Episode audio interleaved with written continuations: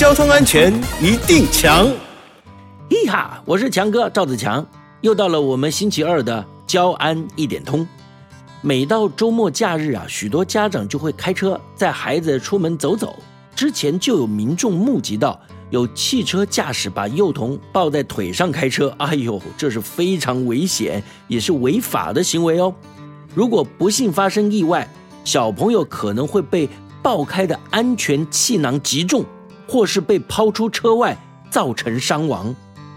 提醒各位爸爸妈妈，你只要开小型车搭载两岁以下的宝宝，就应该将宝宝安置在车辆后座的吸带式婴儿床或后向式幼童专用座椅。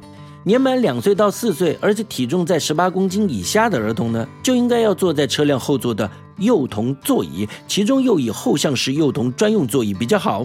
而四岁到十二岁或体重在十八公斤以上到三十六公斤以下的儿童呢，就必须坐在后座，系好安全带，并且看情况加装辅助坐垫。